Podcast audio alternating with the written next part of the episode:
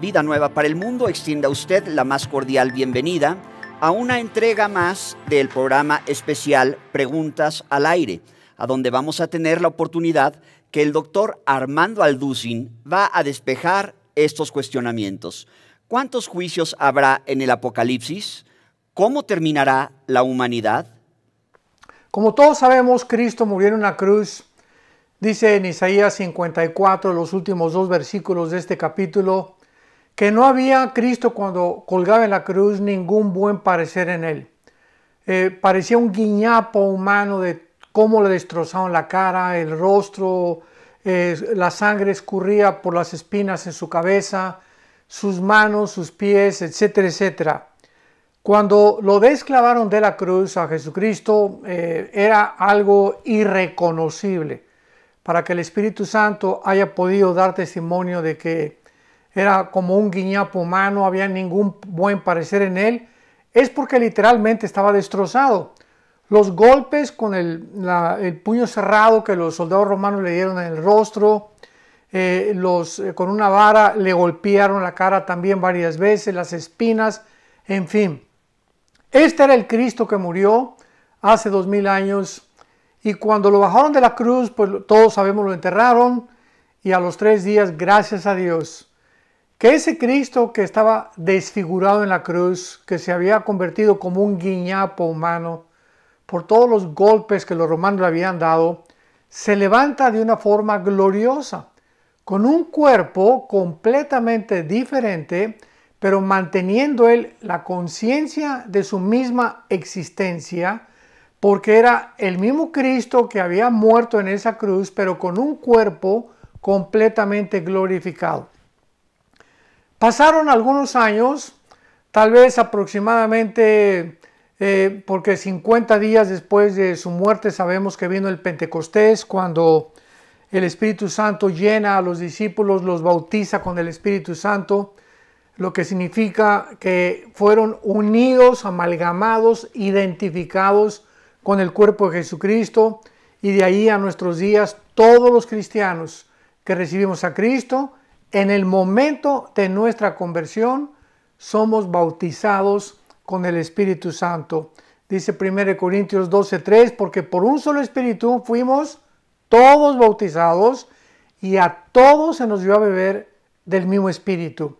Y lo cual significa, insisto, en que fuimos pegados, unidos, amalgamados, y ahora Cristo es la cabeza y la iglesia, todos los eh, seres humanos alrededor del mundo que tienen esta experiencia de haber sido renacidos, de haber recibido la inmortalidad de su cuerpo y de su vida interior, que es el alma y el espíritu, somos los que formamos la iglesia de Jesucristo. Muy bien, pasaron los años y los apóstoles uno a uno fueron muriendo, la mayor parte de ellos murieron como mártires. Sin embargo, el último de los apóstoles en haber muerto fue el apóstol Juan. Él fue exiliado, tendría aproximadamente unos 90 años de edad, y los romanos tenían una isla que se llamaba la isla de Patmos, que estaba actualmente todavía existe esa isla junto al mar Egeo y que está al lado de Grecia. Y ahí el apóstol Juan repito, el último sobreviviente de los apóstoles de Jesucristo, ya después del apóstol Juan, no hubo más apóstoles, ni hay más apóstoles tampoco, de que, porque él fue el último que murió. Nos damos cuenta de que él caminando un día por la isla de Patmos, eh, en aquel tiempo los presos exiliados de Roma estaban encadenados eh, de los pies podían caminar por la playa, podían, eh, no estaban en alguna celda, eh, eh, andaban sueltos en la isla y caminando Juan por la isla, vimos ya en la conferencia anterior, en el estudio anterior, que tiene una visión extraordinaria. de repente se aparece detrás de él alguien que le dice, yo soy el que vivo y estuve muerto, escribe las cosas que quiero comentarte a las siete iglesias que estaban en aquel tiempo en toda el área del Asia Menor. Y entonces Juan escribió esta, este libro maravilloso que se llama el Apocalipsis. Y los capítulos 2 y 3 están eh, dirigidos, lo hemos visto entre semanas este estudio, los mensajes a, a las iglesias del Apocalipsis, que son siete iglesias, y a cinco de ellas se les pide que se arrepientan. De las siete iglesias a quienes Cristo les dirige el mensaje, cinco necesitaban arrepentirse. ¿Por qué? Porque la vida cristiana común y corriente es una vida de arrepentimiento. Comenzó cuando reconocimos nuestra culpa delante de Dios, que necesitábamos a un Salvador. Este es el paso a donde la fe nos lleva. Cuando creemos realmente que Jesús murió y resucitó a los tres días y entra a nuestra vida como el Salvador, reconocemos que somos culpables, que somos merecedores del juicio de Dios y la sangre de Cristo nos limpia de todo pecado.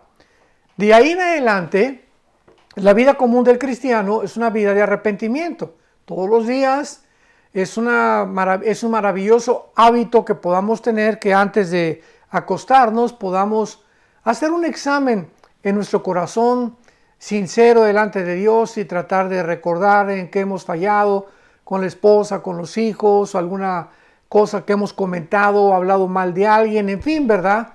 Para eso está el Espíritu Santo dentro de cada cristiano, para convencernos de que hemos hecho algo eh, eh, equivocado y que hemos violado de alguna manera la ley de Dios. Y cuando mantenemos este hábito de la del arrepentimiento, dice 1 Juan 1, versículo 8 y 9, la sangre de Cristo nos limpia porque Él es fiel y justo para perdonarnos de toda maldad. Muy bien. Continuamos con el libro de Apocalipsis y en el capítulo 5 del Apocalipsis, para contestar la pregunta, ¿quién juzgará al mundo? Ese Cristo que acabamos de, de, denunciar y, de, contrastar, que lo, vamos a hacer con el Cristo resucitado, ese es el mismo Cristo que va a juzgar al mundo. Aquel que fue rechazado, aquel que bajó en, en son de paz, que sanó a los enfermos, que sacó demonios de las gentes, que nos compartió el Evangelio de su gracia maravillosa. Eh, Jesús dijo, el que me ha visto, ha visto al Padre, yo y el Padre uno somos. Mis ovejas oyen mi voz y mis ovejas me siguen y yo les doy vida eterna y oraré al Padre para que envíe al Espíritu Santo y el Espíritu Santo los convencerá de, de, pecado, de justicia, de juicio. Él estará con ustedes hasta el fin del mundo. Ese es el Cristo que se le aparece a el apóstol Juan. Un Cristo que en el capítulo 1 lo vimos también con el pelo blanco, su vestido traía un vestido de lino de los, de los hombros hasta los pies, eh, blanco, resplandeciente, con un cinto de oro. Los pies, dice el apóstol Juan, que eran como el bronce bruñido y los ojos eran como llama de fuego. Y venía ese Cristo, el, la, eh, eh, mirada de, de, de como llamas de fuego nos habla que ahora viene a juzgar al mundo. O sea, la próxima vez que Jesucristo descienda al mundo en su segunda venida, ya no será para salvar a nadie. Vendrá a juzgar al mundo porque Él tiene el derecho de hacerlo. Y en el capítulo 5 encontramos una historia maravillosa, una revelación muy profunda que le pido al Espíritu Santo que nos ayude para que podamos eh, comunicárselas a ustedes porque es maravilloso lo que la Biblia esconde en el libro del Apocalipsis. Dice en el capítulo 5, vi en la mano derecha del que estaba sentado en el trono un libro escrito por dentro y por fuera, sellado con siete sellos. ¿Me pasas una hoja? Voy a ilustrarles a ustedes la forma como antiguamente los libros eran escritos para que podamos ir desarrollando este esta maravillosa revelación del capítulo 5. Cuando dice el apóstol Juan que vio en la mano derecha, esto es el Padre. Y los, los libros actualmente eran escritos en pergaminos. Esta es la forma en la que se escribían. Entonces el pergamino se doblaba y se ponían sellos, por ejemplo, si yo le mandaba un mensaje y yo era un centurión romano y se lo mandaba al César, cada quien traía su sello de identificación. Entonces yo le ponía cera y con mi anillo el César recibía el documento y podía constatar que yo, el centurión, le estaba enviando, le garantizaba que lo que contenía este pergamino era y provenía de mi mano. Entonces cuando Juan dice que Dios tenía un libro en sus manos y a continuación dice que estaba escrito por afuera y por dentro, un ángel sale, para resumir y no leería todo esto, preguntándole en el universo quién es digno de abrir este libro que el Padre tenía en su mano derecha. ¿Quién es digno de abrir el libro y quitarle los siete sellos? 1, 2, 3, 4, 5, 6, 7. Tenía siete sellos, no tenía uno solo. Tenía siete sellos para que pudiera abrir este libro. Y este libro contenía dentro de los siete sellos todos los juicios que la Biblia nos revela en el libro del Apocalipsis.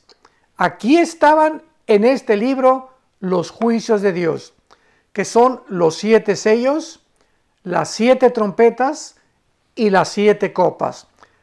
7 por 3, 21, 21 juicios contenía este libro. Pero, ¿quién se podría atrever a juzgar el mundo?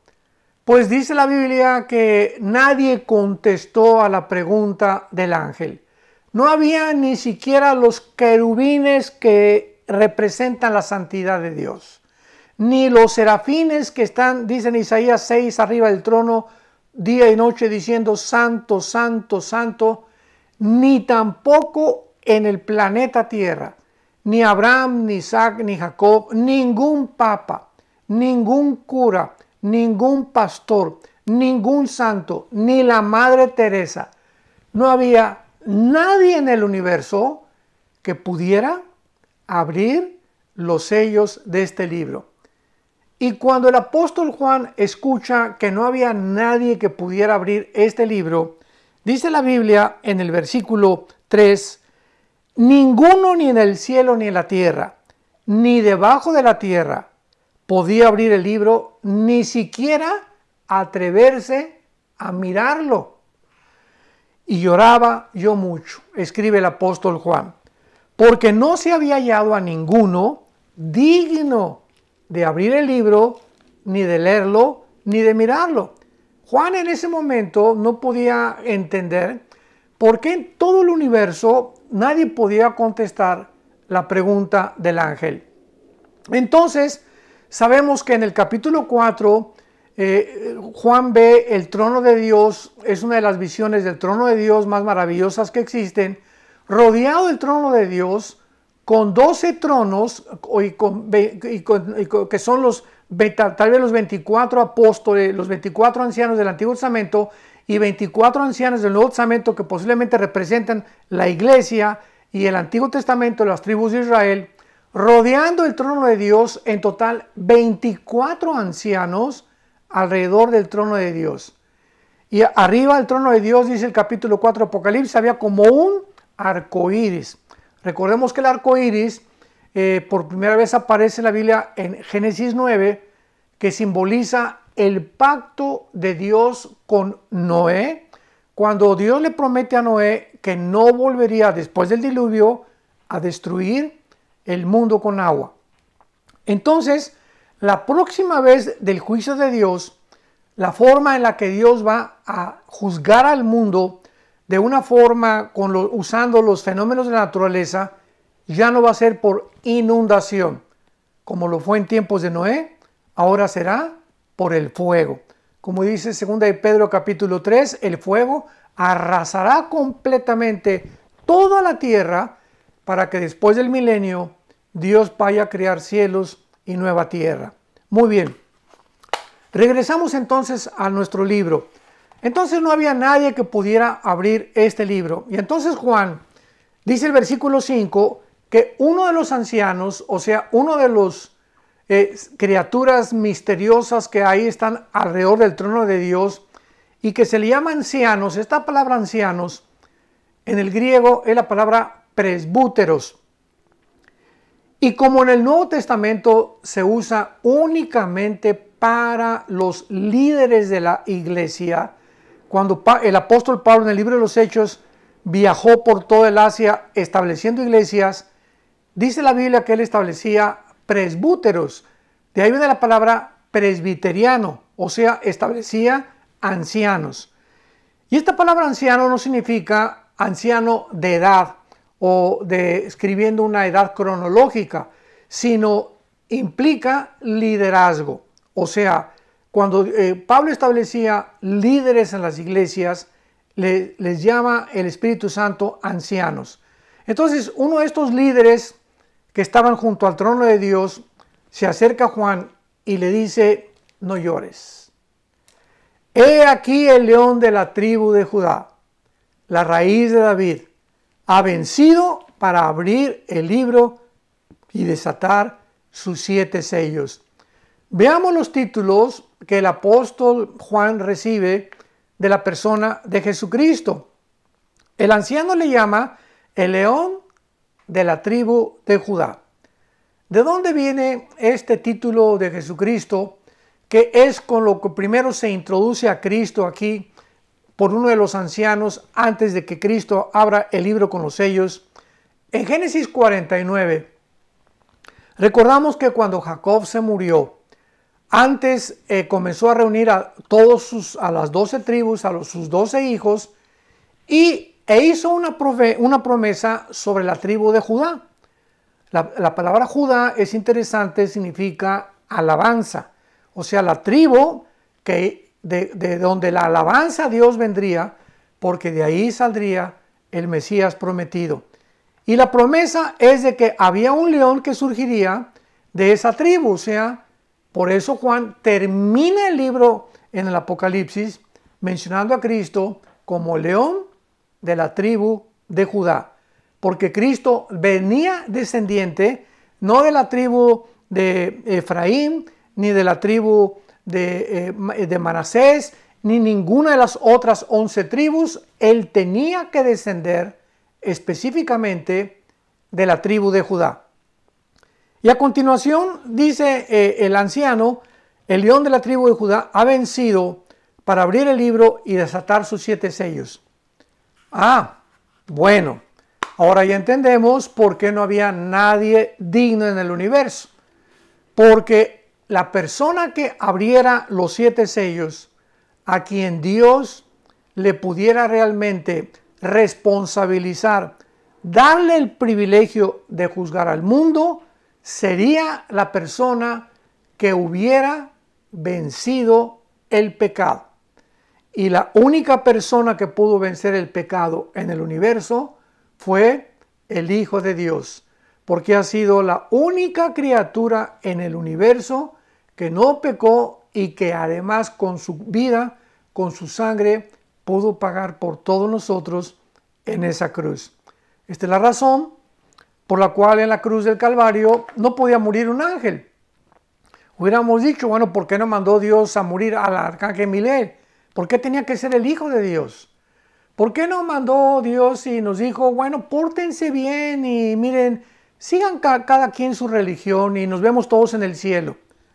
como equivocadamente y heréticamente, le podría decir, se enseña que cualquier religión puede llevar a Dios. De ninguna manera la Biblia nos dice que el único camino, la única verdad, la única persona en todo el universo que nos puede comunicar con Dios y que puede a través de su vida realmente llevarnos a Dios, fue la persona de su Hijo Jesucristo. Así que ahora sabemos por qué era el único digno porque él venció para abrir el libro y desatar los sellos. Muy bien, entonces este libro, para ya no eh, prolongarnos más en este capítulo 5 del Apocalipsis, se le entrega a Jesucristo y Jesucristo comienza a quitar los sellos y los vamos a ver de una forma también bastante resumida y breve. Y en el primer sello que Cristo quita, dice la Biblia en el capítulo 6 del Apocalipsis que aparece un caballo blanco. Y el, jinete que montaba este caballo tenía un arco y es interesante que diga sin flechas. O sea, un personaje misterioso, siniestro, aparece como el primer jinete del Apocalipsis, que es el primer sello que Dios quita del libro. Al quitar el primer sello, aparece, ¿verdad? Ahí el primer caballo de los jinetes del Apocalipsis. Este jinete con el caballo blanco no es Jesucristo. Desgraciadamente hay muchas personas que dicen que es Jesucristo. ¿Cómo podía Jesucristo ser cuando Él es el que está quitando precisamente los sellos? O sea, ahí aparece, en, está dentro del libro de los juicios y Cristo es el que está quitando los sellos.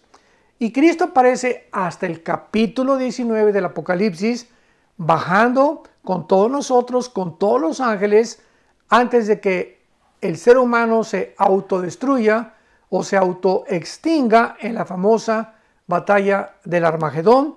Y ahí sí, Cristo es el del caballo blanco. Entonces el primer caballo es la entrada del anticristo. Esto coincide con las señales que Cristo dio en Mateo 24. Vendrán muchos engañando, engañadores. Y lo primero que vemos es que el anticristo entra al mundo o se le representa con un arco sin flecha. ¿Por qué? Bueno, porque él no viene con las flechas, no va a entrar al mundo en son de guerra. No, no, no, no. Va a ser muy astuto cuando el anticristo aparezca, que es el primer caballo, el primer sello del Apocalipsis, él viene en son de paz, en una peace and love. Viene, ¿verdad?, a decirnos, bueno, es que voy a arreglar los asuntos, va a arreglar los asuntos de las pandemias, estamos seguros, la economía que va a estar completamente en la calle o hundida en aquel tiempo, los problemas religiosos de Él va a solucionar la mayor parte de los problemas que actualmente la humanidad está enfrentando, por lo cual los gobiernos están esperando a este Salvador, le entregarán al anticristo inmediatamente el control. Así que él entra al mundo como el primer caballo del Apocalipsis. Ya que Dios quita, Cristo quita el primer sello, dice el capítulo 6 del Apocalipsis, versículo 3, cuando abrió el segundo sello, vi al segundo ser viviente que decía, ven y mira. Y otro caballo bermejo, o sea, un caballo rojo. Lo montaba, le fue dado el poder de quitar de la tierra la paz y que se mataran unos a otros y se le dio una gran espada. Inmediatamente que, que el primer jinete del Apocalipsis viene y proclama una paz falsa, nos damos cuenta que el anticristo, una vez que entra al mundo, comienza la guerra a los dos, tres años que el anticristo está eh, eh, ya en el mundo, junto con el falso profeta que va a ser el sistema religioso, que nos vamos a ocupar eh, tal vez una clase especial para esto que está maravillosamente revelado en la Biblia también y comprendamos por qué las religiones existen aunque no nos atañe ahorita. El segundo, el, segundo jinete viene con, el color rojo, que es el color de la sangre. Va a producir una guerra inmediata. El tercer jinete, versículo 5, ya quitó Cristo un sello, dos sellos, ahora va a quitar el tercer sello. El caballo, dice la Biblia, negro. Y he aquí lo montaba con una balanza en la mano. Y oí una voz en medio de las cuatro seres vivientes que decía, dos libras de trigo por un denario y seis libras de cebada por un denario, pero no dañes el aceite y el vino.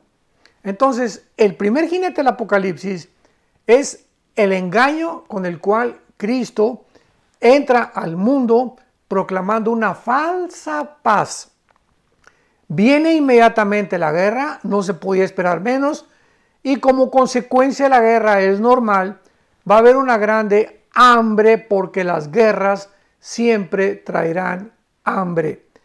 Y se describe el hambre con estos términos, dos libras de trigo por un denario. Un denario era el sueldo mínimo que percibían los romanos hace aproximadamente dos mil años. O sea que el salario mínimo de una persona en estos tiempos no le va a alcanzar más que para comprar un solo pan. Vemos nosotros que esta hambre va a ser una cosa terrible en el mundo y en consecuencia el cuarto jinete del Apocalipsis ya quitó Cristo el primer sello, el segundo sello, el tercer sello. Ya estamos casi a punto de abrir el libro, ¿verdad? Faltan todavía dos sellos, el quinto y el sexto y el séptimo, tres, perdón. Vamos en el cuarto. Entonces ya está aquí en el cuarto Cristo quitando el sello y vemos que es un caballo amarillo. En el cuarto jinete del Apocalipsis, dice la Biblia que el que lo montaba tenía por nombre la muerte. Y el Hades, o sea, el infierno iba detrás de él. O sea, el cuarto caballo se personifica como la muerte, o sea, después de la paz falsa, viene la guerra, viene el hambre y en cuarto lugar, la cuarta parte de la humanidad, dice la Biblia, va a morir. Ya nos encontramos aquí con la muerte, pongamos mucha atención, de casi dos mil, si escuchaste muy bien, dos mil millones de seres humanos. ¿Por qué digo dos mil millones? Porque aproximadamente eh, el, último almanaque mundial, eh, y también lo podemos encontrar, ¿verdad?, en redes de internet, la población actualmente del mundo es de 7.7, 7.8 aproximadamente, casi 8 mil, vamos a cerrarlo para cuando llegue todo este tiempo, que seamos 8 mil millones de personas. Entonces la cuarta parte serían 2 mil millones de personas. Para que tengamos una idea de cuánto es 2 mil millones de personas que van a morir por el hambre, las pestes y la guerra, desde la punta de Alaska hasta la Patagonia en el continente americano, donde nosotros vivimos, posiblemente haya 1.100, 1.200 millones de personas. No llegamos ni a los 2.000 millones de personas. En otras palabras, tendrían que morir la cantidad de personas de dos continentes americanos para que podamos tener una idea de la increíble matanza y muerte que seguramente van a provocar las bombas de hidrógeno, las bombas químicas, todas estas nuevas eh, experimentos que están haciendo con el arsenal que existe en Rusia, en China, en Europa, etcétera, etcétera, en la India, que ya tiene armas atómicas la India también. Bueno, pues esto será casi, casi un desastre, será la humanidad y se hundirá la humanidad en un, en un mundo completamente inimaginable, ni la mejor de las películas de ciencia ficción que hemos visto podría describir la forma como la humanidad en este tiempo va a estar viviendo. Entonces, después de estos cuatro sellos que ya el Cristo quitó Entramos al quinto sello que se encuentra en el capítulo 9 y dice la Biblia que ya en este quinto sello vemos la cantidad de muertos, de mártires, pero ya no por la guerra, sino los muertos y los mártires por el anticristo.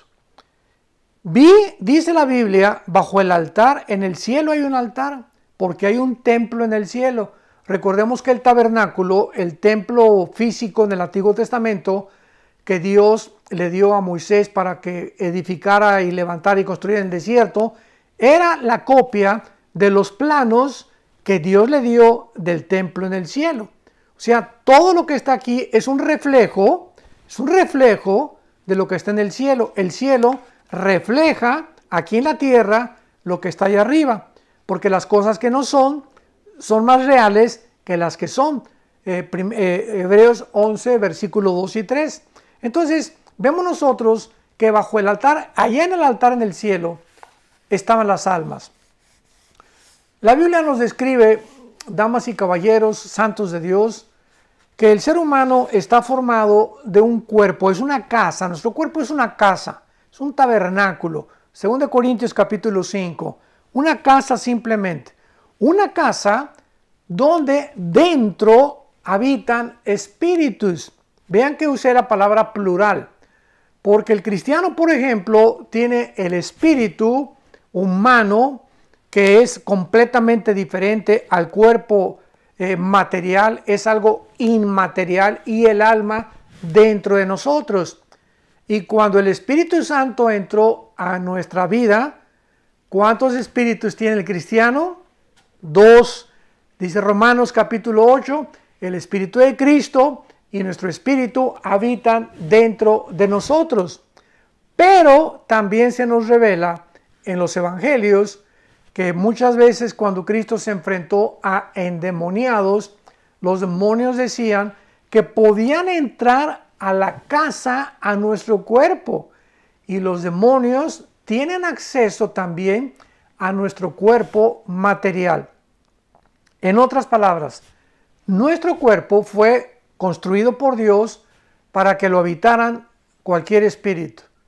Nuestro espíritu, el Espíritu Santo, y los mismos demonios pueden a este cuerpo que Dios diseñó entrar a vivir dentro de él. Sabemos que los demonios entran al cuerpo humano porque en alguna época del pasado perdieron sus cuerpos, por lo cual nos habla que ellos necesitan un cuerpo humano para descansar, así es como lo relata el Evangelio de Lucas, y porque necesitan ellos estar dentro ya sea de un cuerpo humano o también usan los cuerpos de los animales. Entonces, lo que Juan vio en el cielo fue las almas, la parte inmaterial que tenemos dentro de nuestro cuerpo, que habita dentro de esta casa, junto al altar. ¿Por qué junto al altar? Porque en el Antiguo Testamento, cuando venían a ofrecer los sacrificios, los ofrecían en el altar. Entonces, aquí ya en el Nuevo Testamento, la vida de estos mártires fue el sacrificio que ellos hicieron al no dejarse marcar con la marca del 666 del anticristo y Juan los ve en el altar como una ofrenda a Dios.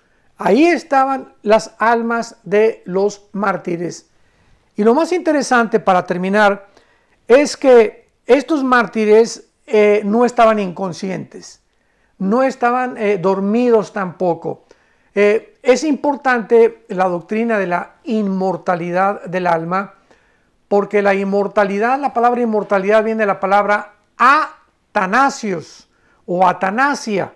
A es el prefijo que significa sin o no. Ateo, sin Dios.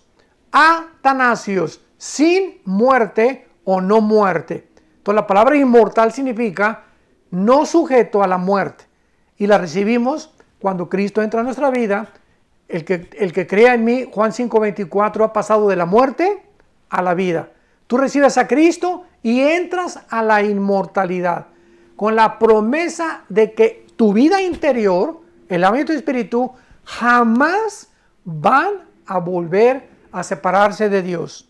Y la promesa de que tu cuerpo y mi cuerpo, cuando muramos, entrará con, entraremos con un cuerpo muerto que tampoco volverá a morir. Pero estos mártires que Juan ve en el cielo, pues no tenían cuerpo. Bueno, el cuerpo como el que tú y yo tenemos, ¿verdad? Porque nos damos cuenta que murieron durante la tribulación y el rapto fue antes, que es la primera resurrección, cuando nosotros somos arrebatados y va a haber en el milenio una resurrección, a la segunda venida la resurrección de los muertos del Antiguo Testamento, en fin, después hablaremos de las resurrecciones. Pero estas almas estaban allá en el cielo y es importante que veamos que dice la Biblia que se podían comunicar con Dios. Le estaban preguntando a Dios, ¿hasta cuándo, Señor, no juzgas y vengas nuestra sangre? Tenían contacto con Dios, podían ver a Dios y comunicarse con Dios. Y esta es la promesa que se nos hace. La existencia continua después de nuestra muerte para que podamos vivir eternamente con Dios. Nos vemos la próxima semana para que podamos continuar con este maravilloso estudio del Apocalipsis de una forma panorámica, pero sin embargo interesante. Que Dios los bendiga y que tengan mucha paz. Agradecemos profundamente al doctor Armando Alducin que haya resuelto estas interrogantes, al mismo tiempo que le invitamos a usted que siga con nosotros a la próxima entrega de este programa especial Preguntas al Aire. Agradecemos profundamente el favor de su atención. Guárdense en el Señor, que el Señor les bendiga. Vida Nueva para el Mundo se sostiene y propaga el mensaje de salvación de Jesucristo gracias a Dios y a tus donativos. Llevemos juntos el Evangelio de Jesucristo al mundo entero. Realizamos eventos, seminarios, congresos y diferentes programas para dar a conocer el mensaje de salvación y el poder de nuestro Señor, transformando y edificando vidas de mujeres, hombres, niños alrededor del mundo. ¿Qué pasa cuando decides hacer tu donativo? Aunque no puedas llevar la palabra personalmente a todo el mundo, de esta forma lo estás haciendo. Con tus donativos o aportaciones, estás sembrando y formando parte de lo que Dios está haciendo en su obra. Estás ayudando a traer luz a la oscuridad, paz al conflicto y esperanza a los que no tienen ninguna. Dona desde México.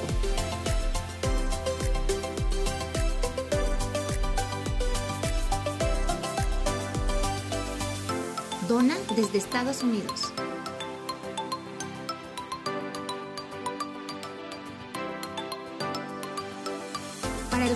Donaciones de otras partes del mundo, www.vidanuevaparaelmundo.org.mx diagonal dona.